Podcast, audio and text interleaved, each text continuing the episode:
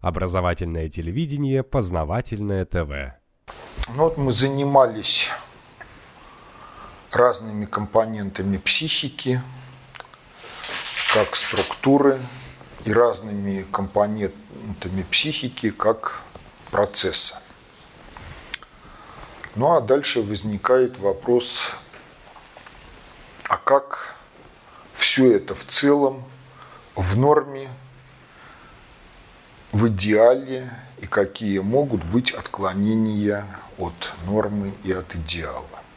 Пока вот ограничимся просто интуитивным пониманием того, что психика решает задачи управления.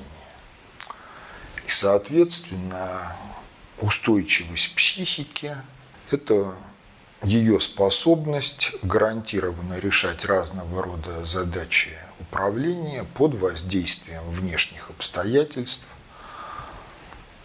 на протяжении продолжительных интервалов времени. Потому что все-таки все короткие процессы – это фрагменты более продолжительных, либо протекают на их фоне. Поэтому чем дольше процесс, тем больше оснований и надежд выявить в нем что-то интересное. Вот картинка. Что здесь изображено? Вот этот вот большой прямоугольник, ограниченный жирной линией, ну, это вот в терминах теории управления замкнутая система, то есть объект управления и система управления им, находящиеся под воздействием внешней среды. В пределах его находится преобразователь информации и исполнительные органы – функция преобразователя информации на основе входных потоков информации выработать управленческое решение, а исполнительные органы – это то, что проводит управленческое решение в жизни. Входные потоки информации какие? Поток один из внешней среды и второй поток из самого объекта управления, который характеризует его внутреннее состояние и его реакцию на управление. А из исполнительных органов тоже идет два потока действий. Один поток действий – это воздействие на внешнюю среду, а другой поток действий – это воздействие на сам объект управления. Ну, по отношению к человеку, к индивиду, объект управления – это его организм, система управления – это психика, ну а внешняя среда, понятно, это вся жизнь, в которой мы находимся. Вот эта вот схема управления показывает режим функционирования, когда входной поток информации – сразу же преобразуется в управляющее воздействие. Чего здесь нет? Здесь нет памяти.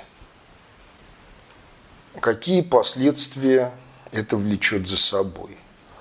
А это влечет за собой такие последствия, что если есть какой-то внешний субъект, то в поток информации из внешней среды он может сгрузить свой управляющий сигнал – который приведет к тому, что преобразователь информации выработает такое управленческое решение, которое будет отвечать интересам внешнего субъекта. Есть другой вариант. Чем отличается от первой картинки? Одним, одним квадратиком больше. Одним квадратиком больше. Разница в том, что входные потоки информации, они попадают в память, а уже из памяти черпается вся необходимая информация для выработки управляющего воздействия. И в чем разница? в управлении вот по этой схеме и по первой схеме. Напрямую нельзя извне. Разница в том, что если во внешней среде есть какой-то субъект, который в поток информации из внешней среды сгружает свой какой-то управленческий сигнал, и все вот это грузится в память, то нет никаких гарантий, что управленческий сигнал внешний окажет свое воздействие на выработку управленческого решения в настоящем. Но возникает еще один вопрос. А поскольку массивы памяти могут быть довольно большими, то процесс выработки управленческого решения будет несколько подольше при той же самой мощности преобразователей информации. Если рассматривать на коротких промежутках времени, то, в общем-то, такая вот схема выработки управленческого решения оказывается более помехоустойчивой, чем первая схема, где управленческое решение – это функция фактически текущих входящих входных потоков информации. А если рассматривать на более продолжительных интервалах времени, то может получиться так, что информация, которая входила в состав внешнего сигнала, претендующего на управление этим объектом, когда-то впоследствии ляжет в основу выработки управленческого решения. Соответственно, возникает вопрос о том, что можно сделать для того, чтобы это исключить. Тогда появляется третья схема управления. Ну, она чем отличается? Отличается она тем, что прежде чем попасть в память, Информация проходит через некий алгоритм сторож, который верифицирует ее на тему достоверно, недостоверно, неопределенно. То, что достоверно грузится в память, а то, что неопределенно, то грузится в некий карантин. Дальше вырабатывается управленческое решение на основе достоверного сегмента памяти – но наряду с этим на преобразователь информации возлагается дополнительная миссия двойного рода. Во-первых, анализировать все то, что находится в карантине, и, во-вторых, совершенствовать алгоритм на сторож по итогам анализа того, чего находится в карантине, и насколько эффективны управленческие решения. Понятно, что если система работает в этом режиме, а мощность преобразователя информации, в общем-то, одна и та же, то быстродействие будет еще ниже, чем во втором случае. Однако помехоустойчивость будет наиболее высокой вот из всех трех этих схем. Что это означает вот в аспекте нашей повседневной жизни, практики деятельности, то, в общем-то, означает то, что ежели мы заботимся о том, чтобы все было хорошо, то нормальный режим функционирования нашей психики – это третий. Второй можно расценивать как режим функционирования в каких-то потенциально опасных ситуациях, когда все-таки есть время на выработку более-менее нормального по эффективности управленческого решения.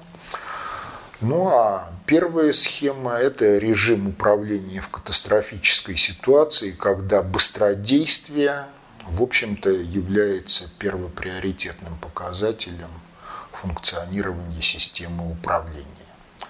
Это тот случай, который характеризуется словами «лучше хоть какое-то управленческое решение, чем никакого».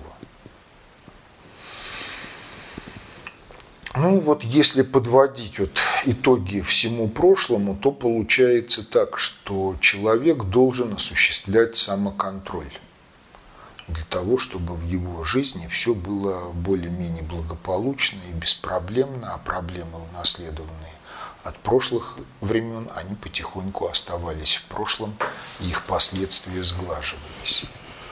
Вот в функции этого самоконтроля входят следующие вещи. Это вопрос об эмоционально-смысловом строе и восстановлении утраченного правильного эмоционального смыслового строя в темпе деятельности.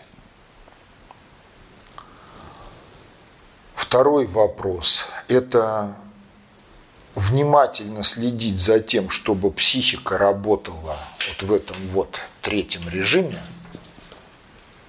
когда функционирует и алгоритм сторож, и есть карантин, и преобразователь информации занимается не только выработкой управленческих решений, но и анализом того, что происходит в карантине, и совершенствует алгоритм сторож –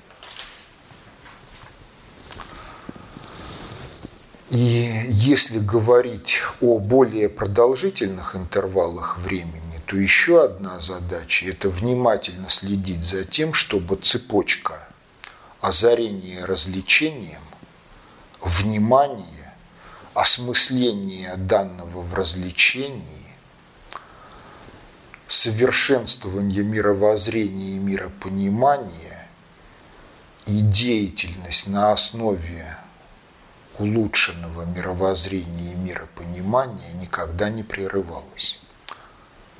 Потому что нарушение любого из аспектов самоконтроля в этой области, оно потенциально чревато разного рода неприятностями. Ну, уже говорилось, что все мы так или иначе порождаем коллективную психику. В коллективной психике есть свой коллективный интеллект. Коллективная психика в латиноязычной традиции именуется эгрегор. И реальность такова, что любая индивидуальная психика, она всегда взаимодействует с теми или иными эгрегорами. И это приводит к вопросу о том, какую роль каждый конкретный индивид может играть в том или ином эгрегоре. И роли оказываются разнообразные. Можно быть просто энергетическим ресурсом эгрегора. То есть вся ваша энергетическая мощь, за исключением того, что необходимо вам для поддержания жизнедеятельности на минимальном уровне, будет уходить в какие-то эгрегоры и вы будете чувствовать себя постоянно разбитым. И это, в общем-то, режим, скажем так, дойной коровы или батарейки. Все функции, которые сводятся именно к энергетической подпитке какой-то системы. Второй режим – это быть исполнительным механизмом эгрегора. То есть в этом случае все ваши интересы, все ваши цели деятельности, все способы деятельности так или иначе возбуждаются к действиям эгрегором. И ваша воля, ваша осмысленность исключена из процесса выработки управленческих решений на всем протяжении полной функции управления, от выявления проблемы целеполагания и кончая реализацией управленческого решения. В общем, этот режим полностью соответствует тому, что называю, можно назвать эгрегориальной одержимостью. Разница от одержимости бесовщиной только в том, что без с точки зрения вот миропонимания на основе три единства материи, информации и меры – это информационно-алгоритмический вирус, если проводить аналогии с компьютером, который записан на некой полевой структуре, который внедряется в биополе человека и подпитывается энергетически от него, оказывая воздействие на его психическую деятельность и энергетику, так или иначе искажая их.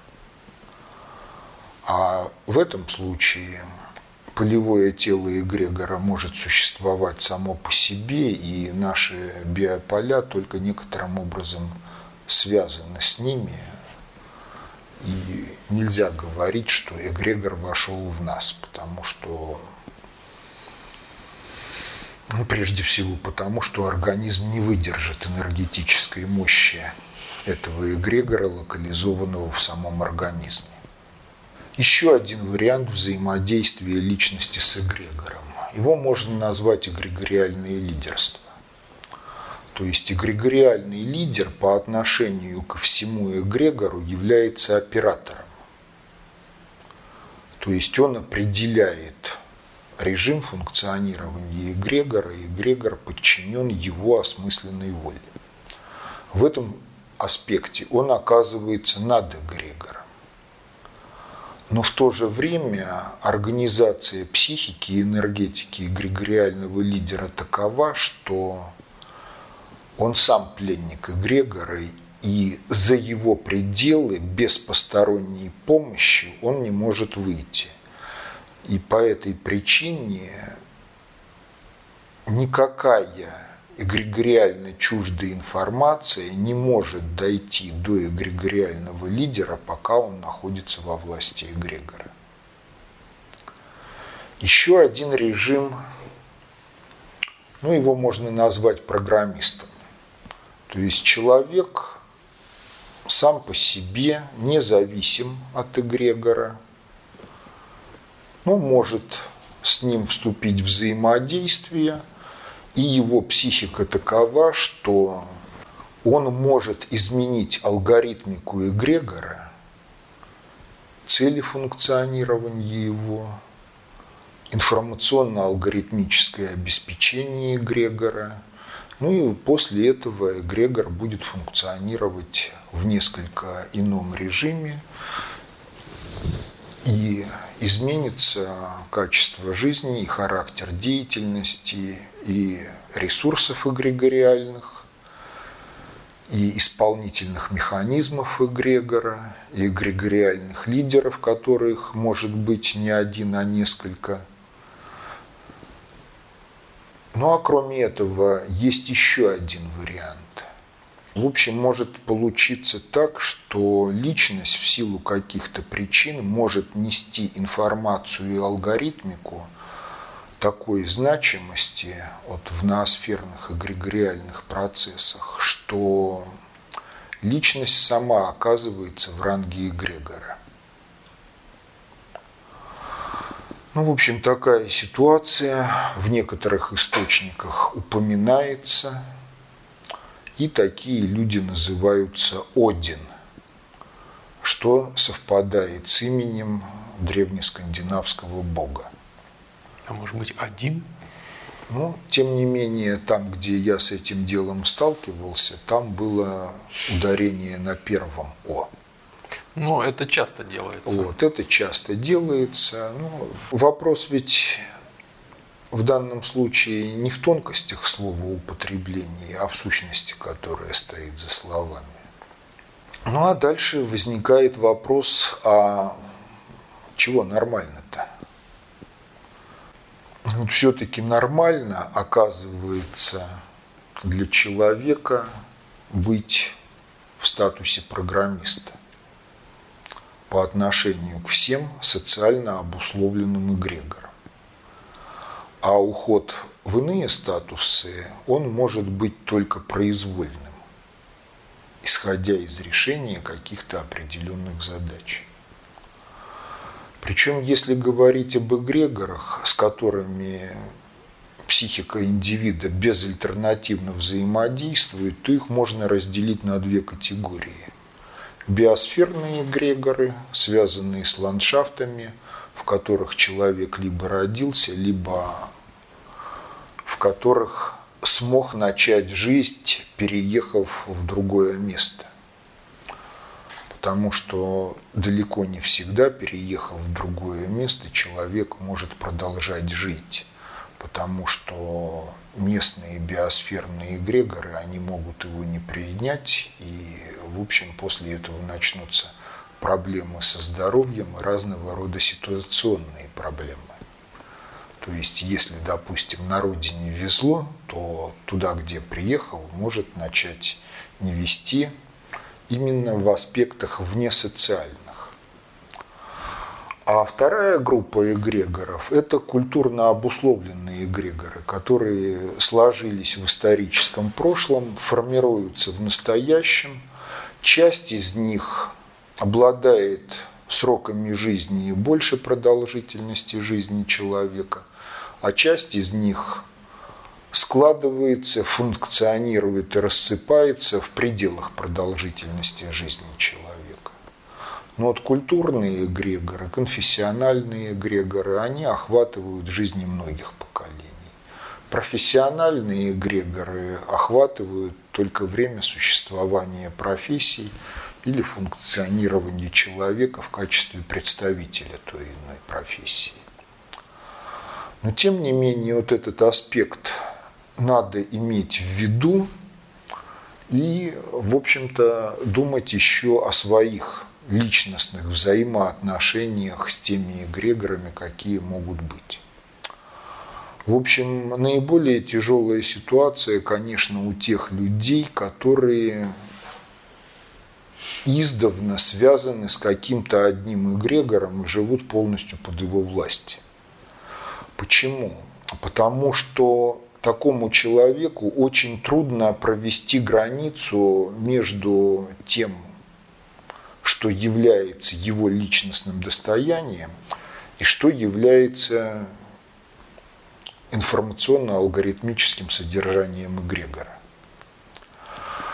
А если вот человеку жизнь сложилась так, что в разные периоды жизни, подчас на протяжении одного и того же дня он оказывается связан с разными эгрегорами, то он может заметить, что по одному и тому же вопросу у него в течение дня при одних и тех же исходных данных для решения задачи вырабатываются взаимно исключающие мнения.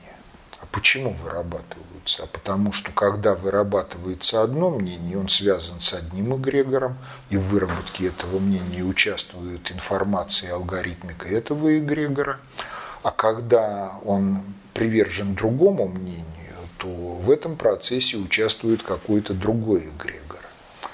И вот это вот обстоятельство может быть осмыслено человеком не как вот внутренняя его собственная шизофрения – или следствие яцентризма, а как результат того, что в силу особенностей своей психики он может плясать между разными эгрегорами. Один вот из типичных вариантов, когда такое возникает, это последствия межконфессиональных браков, межнациональных браков и воздействие телегонии. То есть, когда у ребенка один отец по сперме, а по биополю Отцами являются все сожители ее матери, которые были в ее жизни.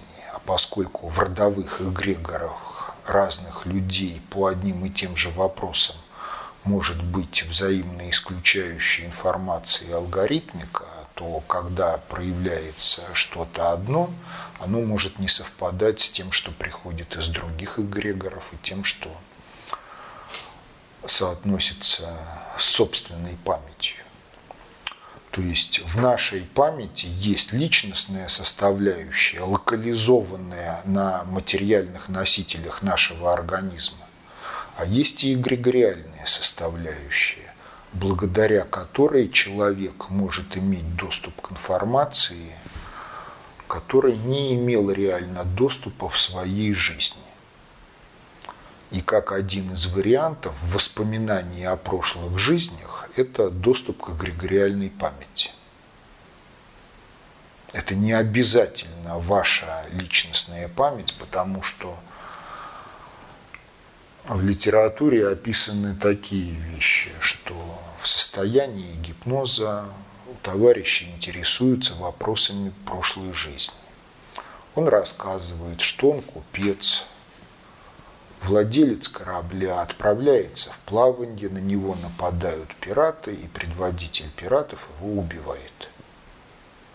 В следующем сеансе гипноза он рассказывает, что он родился где-то в рыбацкой деревушке, потом рыбной ловлей перестал заниматься, стал пиратом, в конце концов возглавил пиратов и как-то раз напал на какой-то корабль, где вот убил такого-то купца.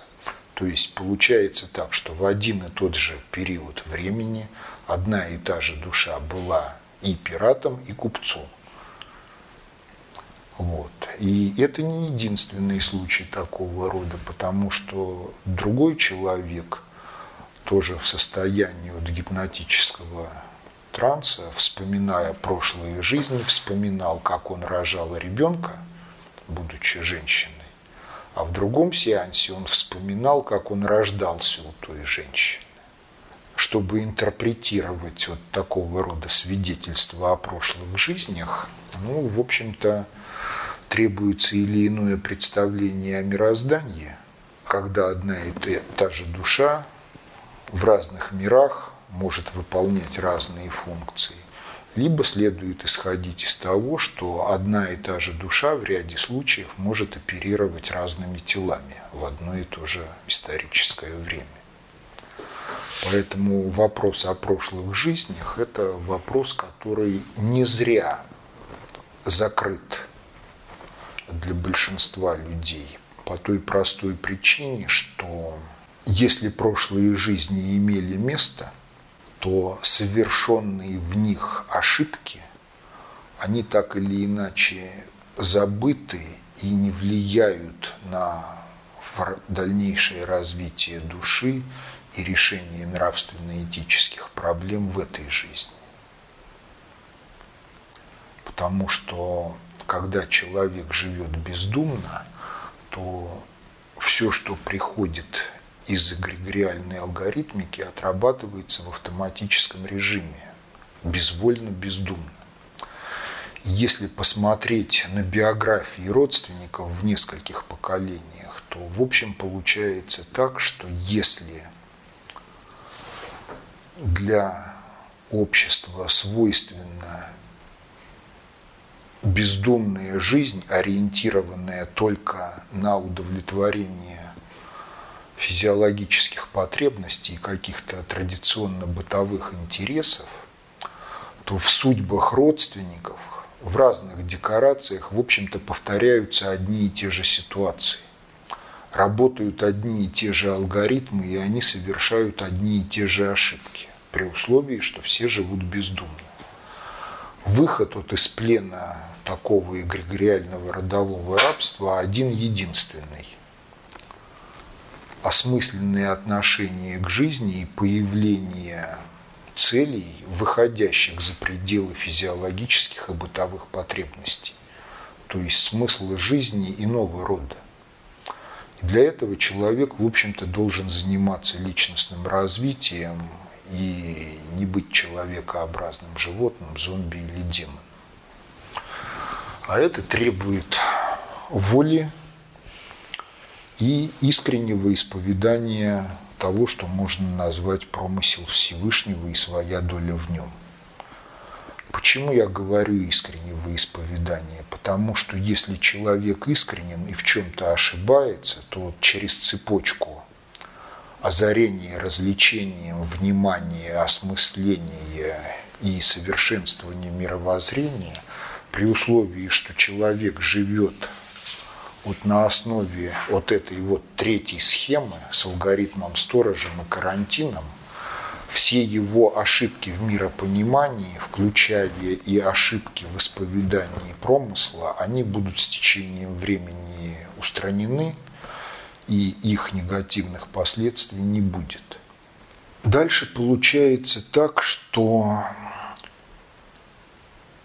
ситуация, когда психика личности замкнута на несколько эгрегоров, в том числе конфликтных эгрегоров, это очень опасная ситуация.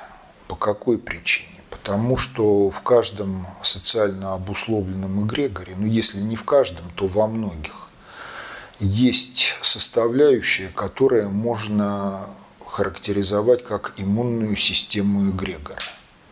Ее задача одна единственная – нейтрализовывать и уничтожать все то, что несет эгрегориально чуждую информацию. И если человек оказывается в ситуации, когда он замкнут на два конфликтных эгрегора, и по отношению к одному из них информация, которую несут другие эгрегориально чуждые, не подлежащие совместимости, то запускается иммунная система эгрегора, которая направлена на уничтожение этого человека. Уничтожение может протекать двояко. Либо болезненность, либо возникновение ситуаций мясорубок, из которых невозможно выйти живым или непокалеченным. Что делать? Осмыслять, что идет из какого эгрегора и определяться в том, что такое добро и что такое зло. Потому что это реально единственная информационная защита во всех процессах, связанных с взаимодействием личности и ноосферы планеты, включая все эгрегоры, как социальные, так и биосферно-ландшафтные. Неужели все эгрегоры такие страшные, что готовы просто человека убивать. Если, ну, ну, может быть, достаточно его просто от себя отключить, да, как-то. А потом есть же эгрегоры более мощные, ну, да, есть которые... эгрегоры разные. Но есть и вот такие ситуации. Потому что, ну, в общем, мне приходилось видеть, когда эгрегоры по линии отца и линии матери взаимно конфликтны. В итоге вместо биографии у ребенка история болезни.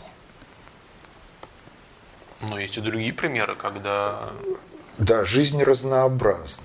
Есть и другие примеры. Есть примеры, когда человек сидит в одном эгрегоре, у него с этим эгрегором конфликтов нет, и эгрегор его по жизни везет. Везет. То есть и ему везет. То есть неприятностей у него не возникает. Потому что эгрегор его проводит сквозь них либо в эти неприятности подставляет кого-то другого. Такая ситуация тоже возможна. Войны эгрегоров между собой. Да, войны эгрегоров между собой тоже возможны. В конечном итоге это вырождает, выражается в войнах в пределах общества. Ну, а если, например, вот э, эгрегор команды футбольный «Спартак», Эгрегор в команды футбольной «Динамо». Они же вроде как враги, правильно? Да. Но они же друг друга не уничтожают. И... Эм, а что, не было драк фанатов?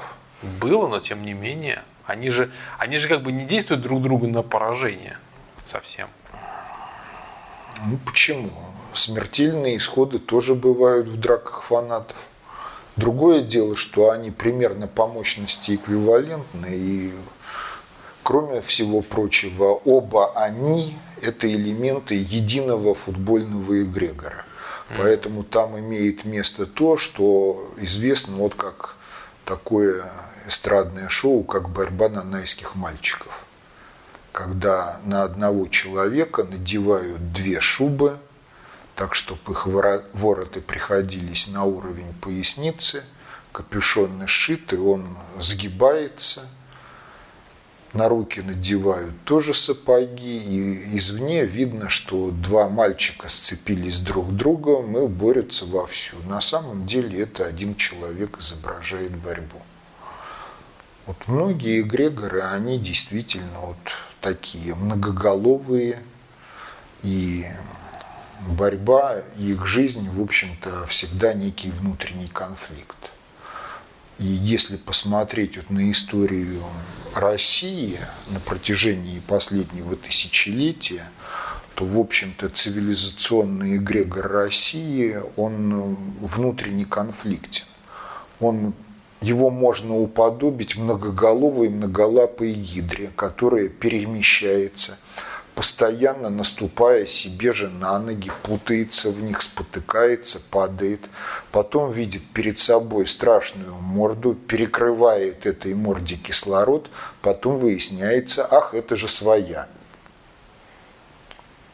Поэтому вопрос о конфликтности эгрегоров – это не самый легкий вопрос в жизни. И проблема в том, что если мы начнем перечислять все эгрегоры, какие есть, то, во-первых, чувствительности любого из нас не хватит на то, чтобы все их выявить. И, кроме того, их было столько на протяжении истории и столько есть в настоящем, что мы просто запутаемся. И реально в лекциях указать только вот на то, что проблема такая существует – мы живем с нею, и для того, чтобы ее решать, надо заниматься вот вопросами личностного и эгрегориального взаимодействия каждому. Причем, если говорить об историческом прошлом, то в советские еще времена Иван Антонович Ефремов в романе «Час быка» прямо описал, как уже свершившемся факте в далеком будущем, что человечество приложило уйму усилий для того, чтобы очистить ноосферу планеты от зла, лжи и всего прочего. А мы живем в эпоху, когда этот процесс не только не завершен, но, в общем-то, и не начат. Потому что он может протекать только в режиме нашего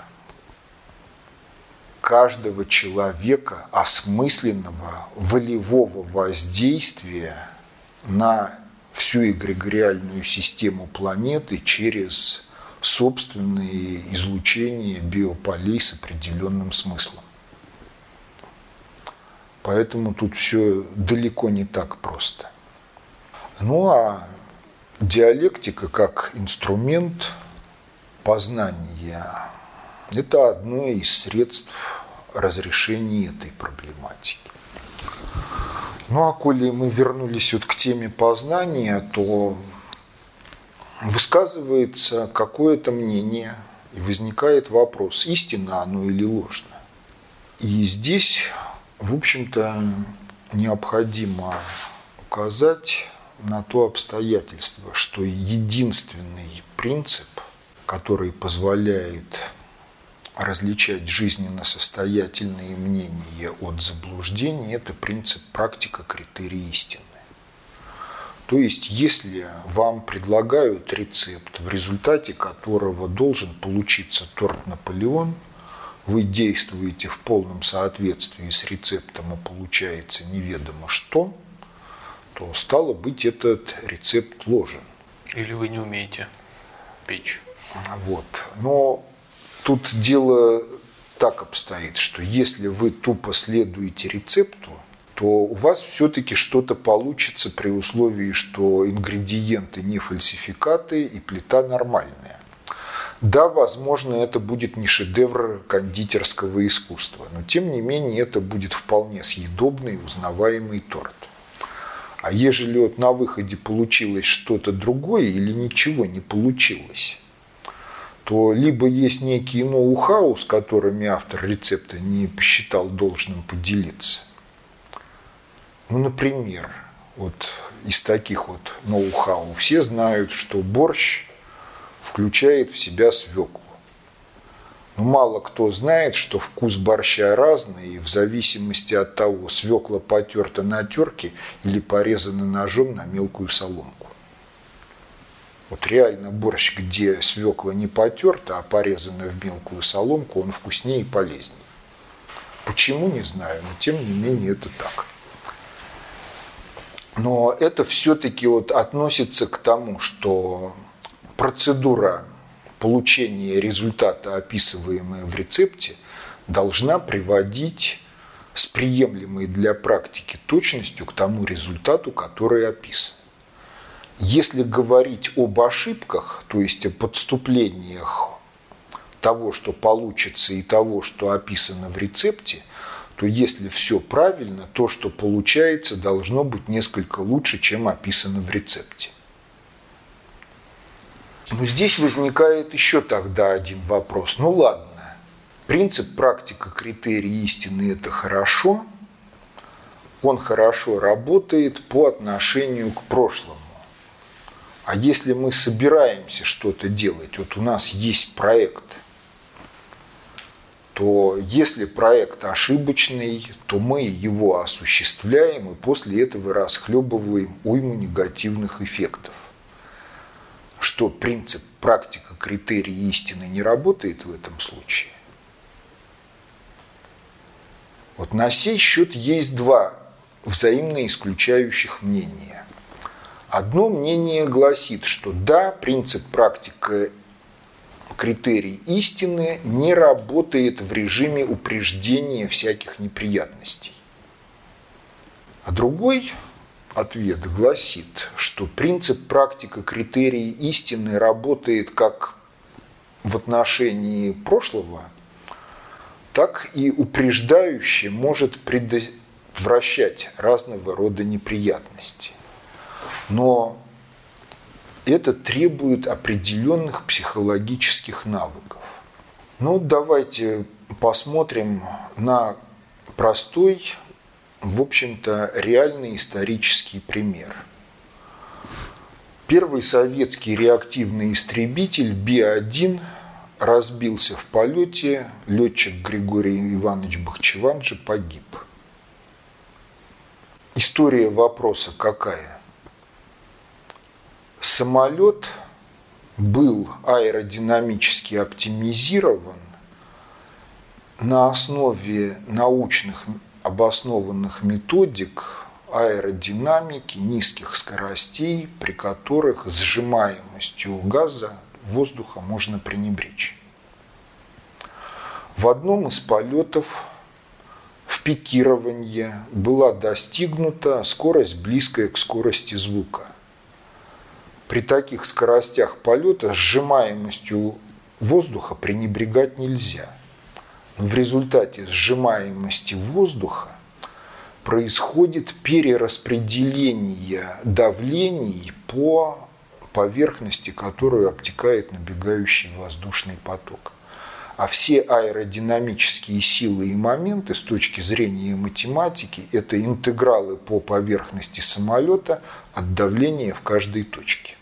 Если сжимаемость воздуха имеет место, то надо пользоваться другими аэродинамическими теориями, надо строить другую аэродинамическую трубу, в которой бы достигались скорости обтекания, соответствующие реальному режиму полета, и тогда аэродинамическая компоновка самолета будет сделана так, что полет будет безопасным. Понимаете, если говорить об интеллекте, то явление сжимаемости воздуха в процессе вот течения – оно было известно до того, как. И в принципе человек мог бы догадаться, что коли дело заходит о высоких скоростях полета, то проектировать самолет надо иначе. Но найти документов, которые бы говорили о том, что Болховитников, главный конструктор самолета, не ставил этой вопросы – либо ставил, но получил отрицательный ответ, в результате чего погиб Бахчеванджи. Ну, документов таких найти я не знаю, есть ли они, нету ли. Но это, в общем-то, пример того, что если даже опираться на интеллект, то многие беды, они предотвратимы. И практика критерии истинные, этот принцип работает и в аспекте интеллектуальной деятельности, упреждая беды. Работает на основе тех знаний, которые наука успела выработать в прошлом. Ну а как быть в ситуациях, если наука не успела еще выработать знаний, на основе которых интеллектуально можно решить вопрос о том, безопасно или небезопасно. Ответ на этот вопрос связан тоже с психологией. Как связан? Каждый из нас может вспомнить ситуации, когда воображение рисовало кошмары в отсутствии достоверной информации о том, что происходит за пределами нашего восприятия. Потом приходила достоверная информация из-за пределов нашего непосредственного восприятия, и мы выясняли, что мы просто были жертвой беспочвенных иллюзорных страхов и игр нашего воображения. Но наряду с этим в жизни практически каждого бывали и другие ситуации, когда интуиция – предостерегала. Не надо того делать, не ходи туда. Или наоборот, сделай то-то, обязательно сделай. А дальше возникала вилка, потому что в зависимости от нашей реакции на такого рода предостережения мы либо следовали предостережениям интуиции, либо не следовали. Вот в тех ситуациях, когда мы следовали, то образуется множество, в котором все было хорошо. И в ряде случаев мы узнавали, почему нам не следовало чего-то делать, или наоборот, почему нам следовало что-то делать. А в других случаях мы игнорировали предостережение интуиции и либо делали что-то по своему произволу, либо не делали того, что предлагала интуиция. В этих ситуациях мы либо сталкивались с какими-то неприятностями, либо оказывались на грани огребания этих неприятностей по полной программе.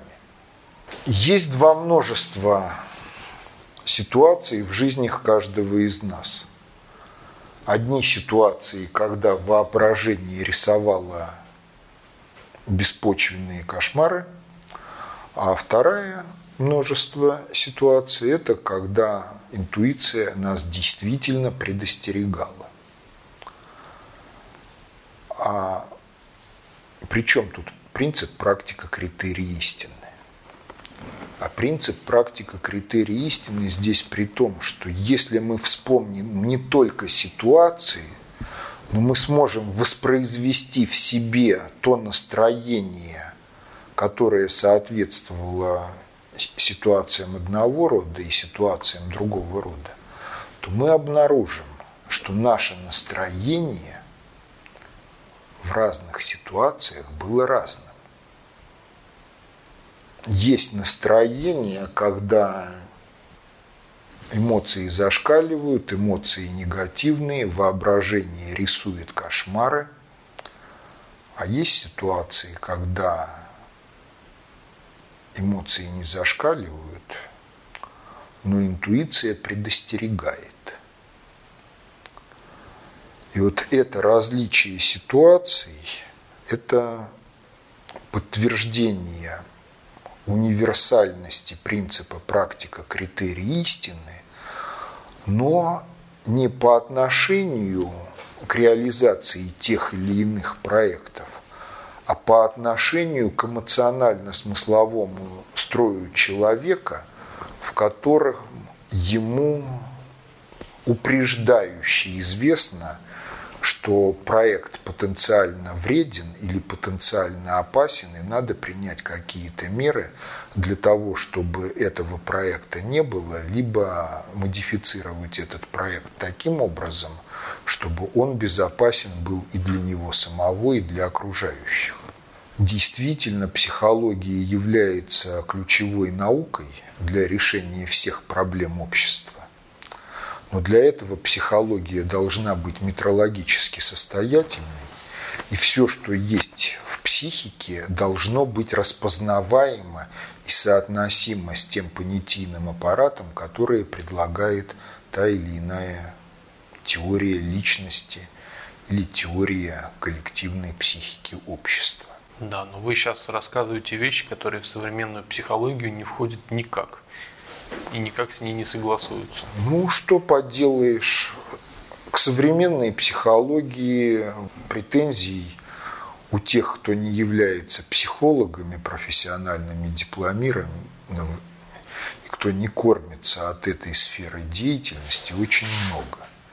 Именно потому, что в современной психологии очень многие проблемы игнорируются, а те, какие не игнорируются, освещаются неадекватно.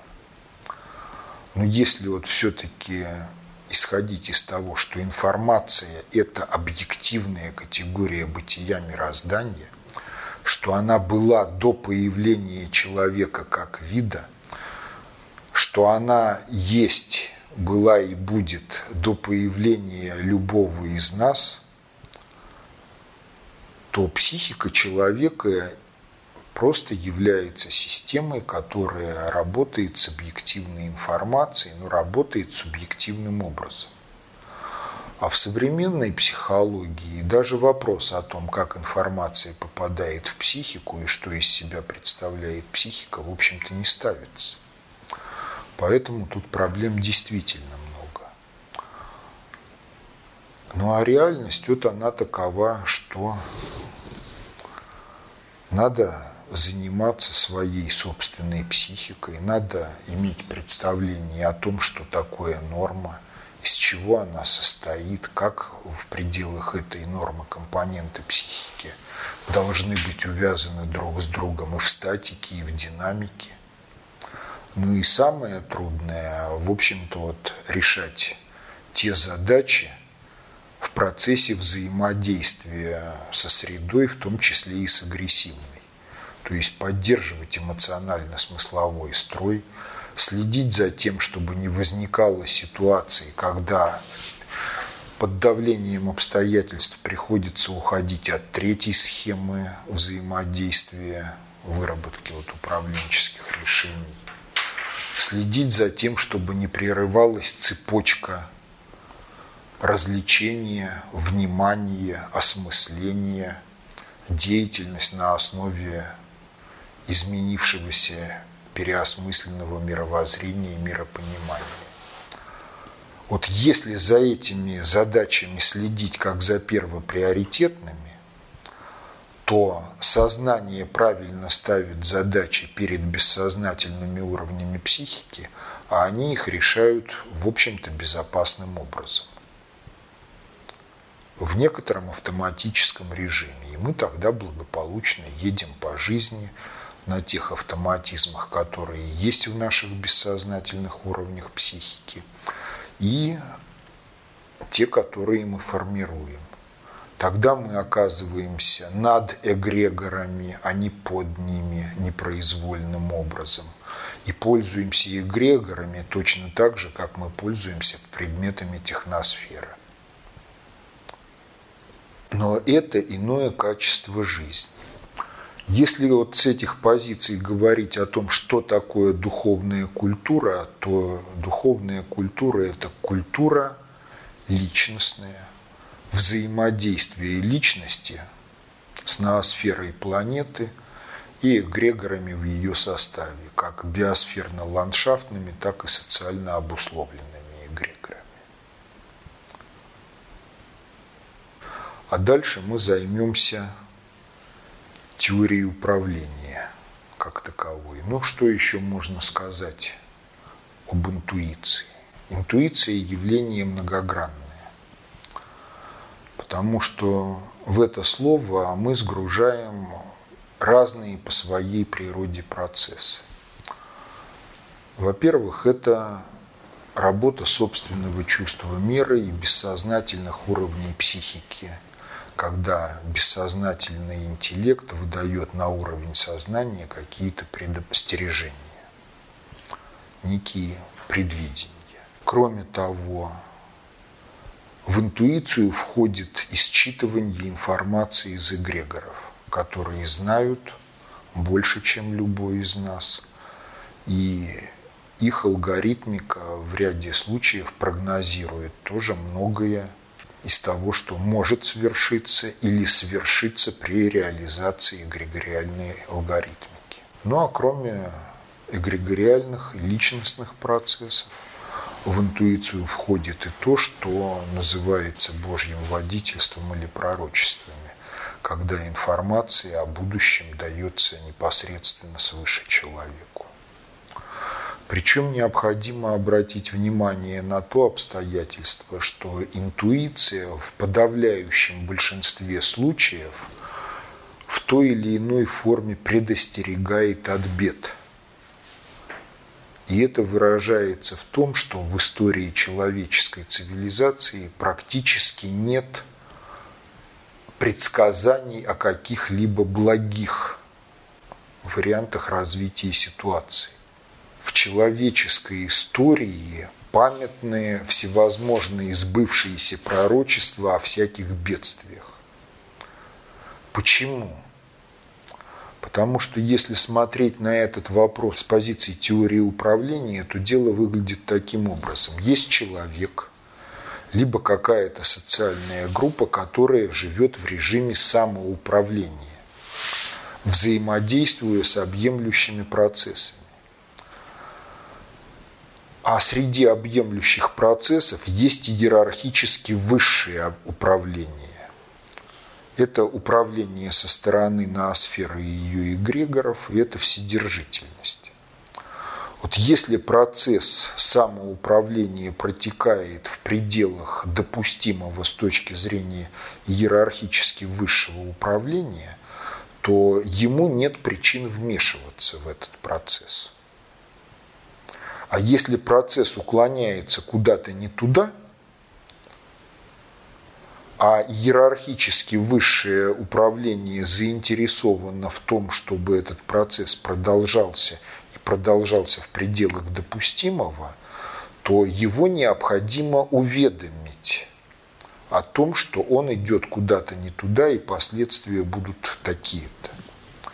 Необходимо уведомить для того, чтобы он изменил свое целеполагание и, соответственно, изменил и характер самоуправления. Если это реализуется, то обещанное, предсказанное бедствие не происходит. Если это не реализуется, то происходит предсказанное бедствие, оно остается памятным людям. Но вот как пророчество Кассандры о Троянской войны.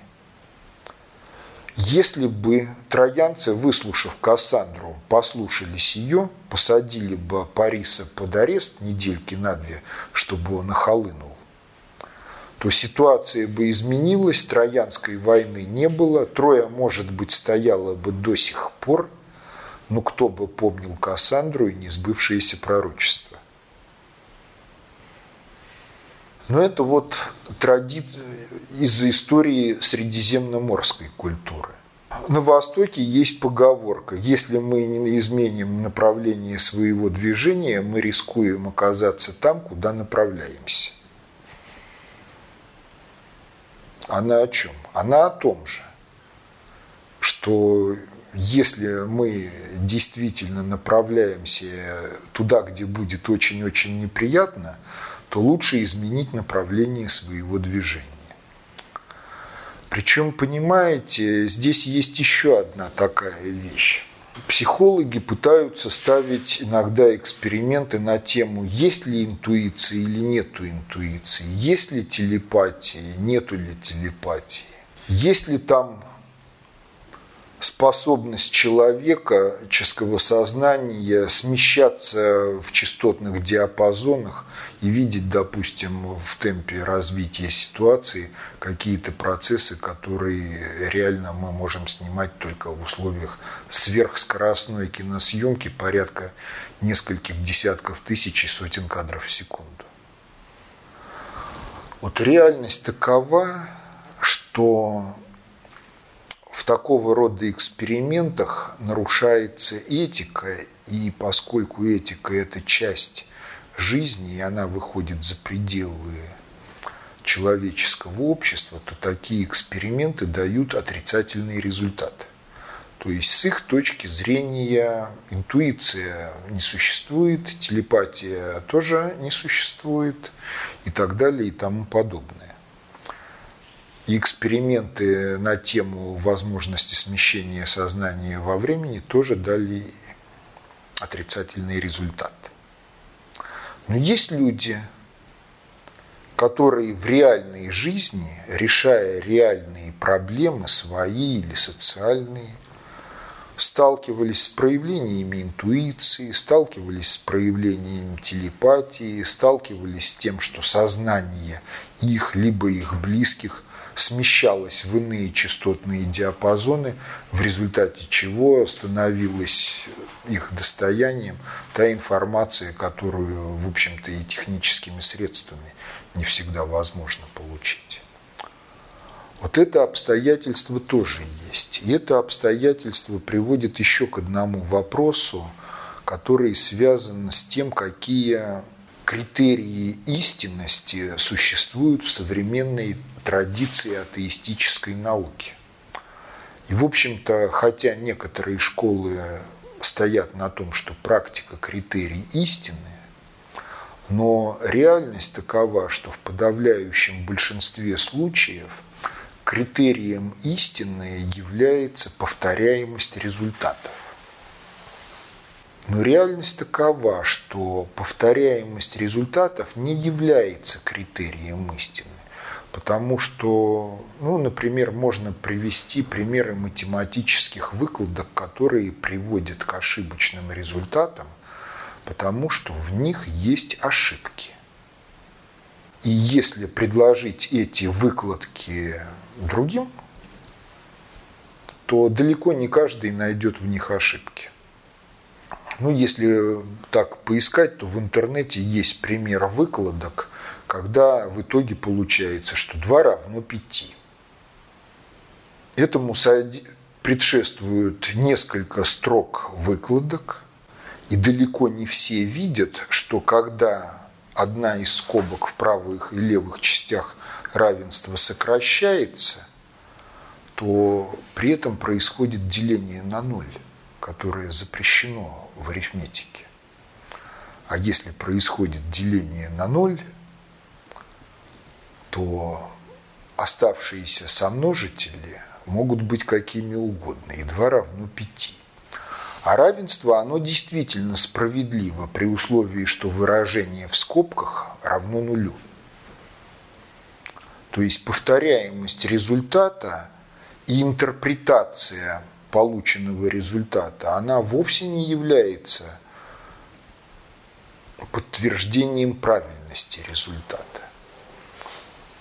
И критерием истинности является только практика. В том смысле, что обещанная теорией становится реальностью в определенных условиях. Потому что если условия иные, то результат прежний не гарантирован. И тем не менее мы живем в условиях культуры, где такое норма. Ну, например, второе начало термодинамики. Одна из формулировок – вечный двигатель второго рода невозможен. Вечный двигатель второго рода – это гипотетическое устройство, которое черпает энергию из какого-то источника до тех пор, пока температура этого источника не достигнет там, величин, близких к абсолютному нулю. На основе второго начала термодинамики долгое время была культовой версия о тепловой смерти Вселенной в перспективе. Что, дескать, везде температура выровняется и Вселенная погибнет. Второе начало термодинамики в такой формулировке присутствует практически во всяком учебнике физики и тем более в учебниках термодинамики. Но в учебники не попадает следующий факт. В 1866 году Максвелл решал задачу. Столб газа в гравитационном поле при отсутствии перемешивания верхних слоев и нижних.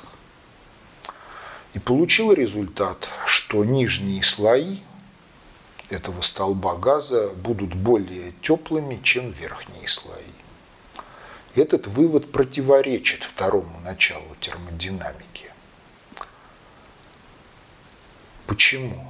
А потому что в те модели, на основе которых построено второе начало термодинамики, силовые поля не входят. Но в природе-то они есть. И они, их воздействие, сказывается на результате. Соответственно, Второе начало термодинамики должно гласить, что вечный двигатель второго рода некоторым образом технически возможен.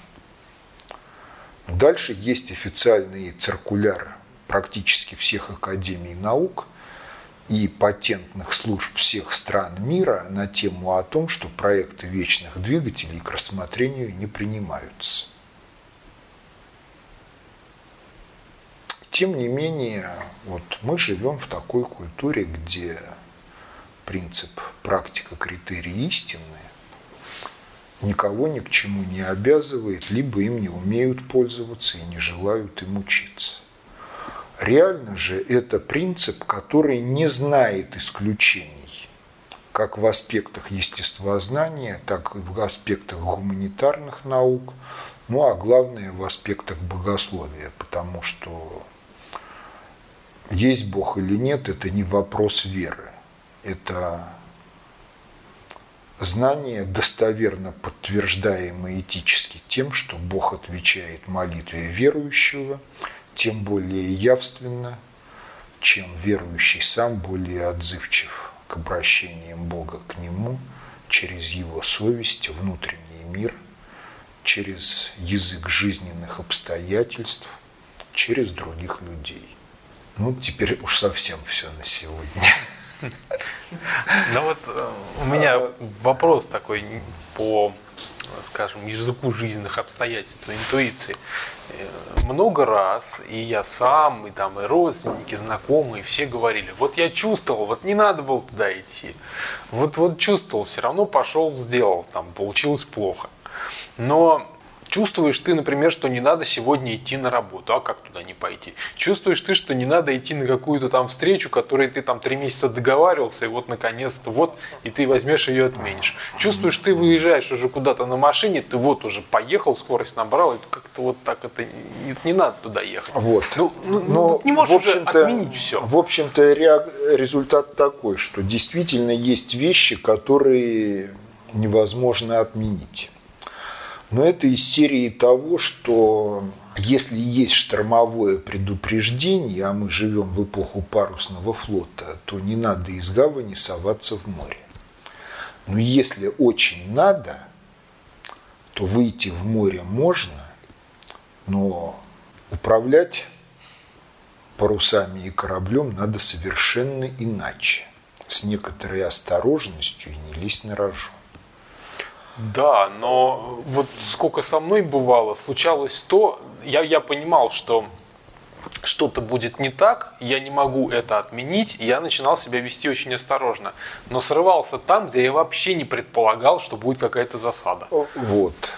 Надо прийти к правильному эмоционально-смысловому строю, и если это действительно не отменить, то надо поинтересоваться вопросом, а чего делать.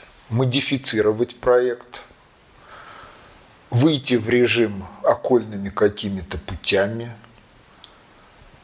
чего-то сделать дополнительно сверх того. А реакция на такого рода предостережения в большинстве случаев у людей действительно никакая.